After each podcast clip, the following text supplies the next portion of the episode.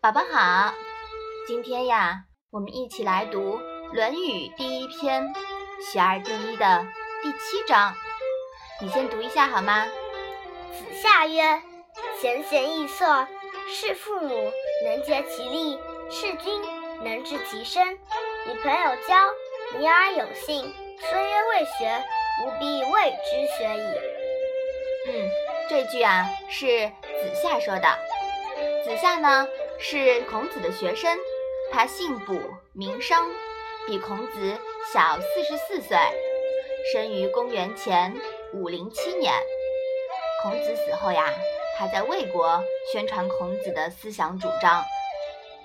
这句话说的是，一个人能够看重贤德而不以貌色为重，侍奉父母能够竭尽全力，服侍君主。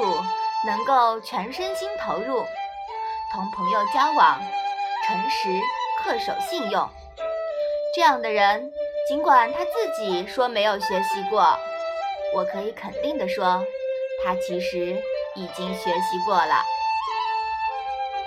宝宝，你还记得上一章的最后一句是什么吗？是行有余力，则以学文。对，这句话说的是品德培养好了。再学习文化知识，对不对啊？嗯嗯，那其实呀，这一章子夏说的这一段话，是对上一章孔子说的这段话的进一步的发挥。子夏认为，其实一个人有没有学问，他的学问的好坏，主要不是看他的知识有多少，而是要看他能不能实行孝、忠、信这些传统伦理道德。做到了这些呀，其实他就可以被称作是有学问的人了。其实这些呀，也不一定是在书本知识里面才能学到的。宝宝自己呀，要有明辨是非的观念，多和品德高尚的人在一起，多学别人好的样子。哦，当然了，我们父母呀、老师啊，也要约束自己的行为，给宝宝做好榜样。是不是啊？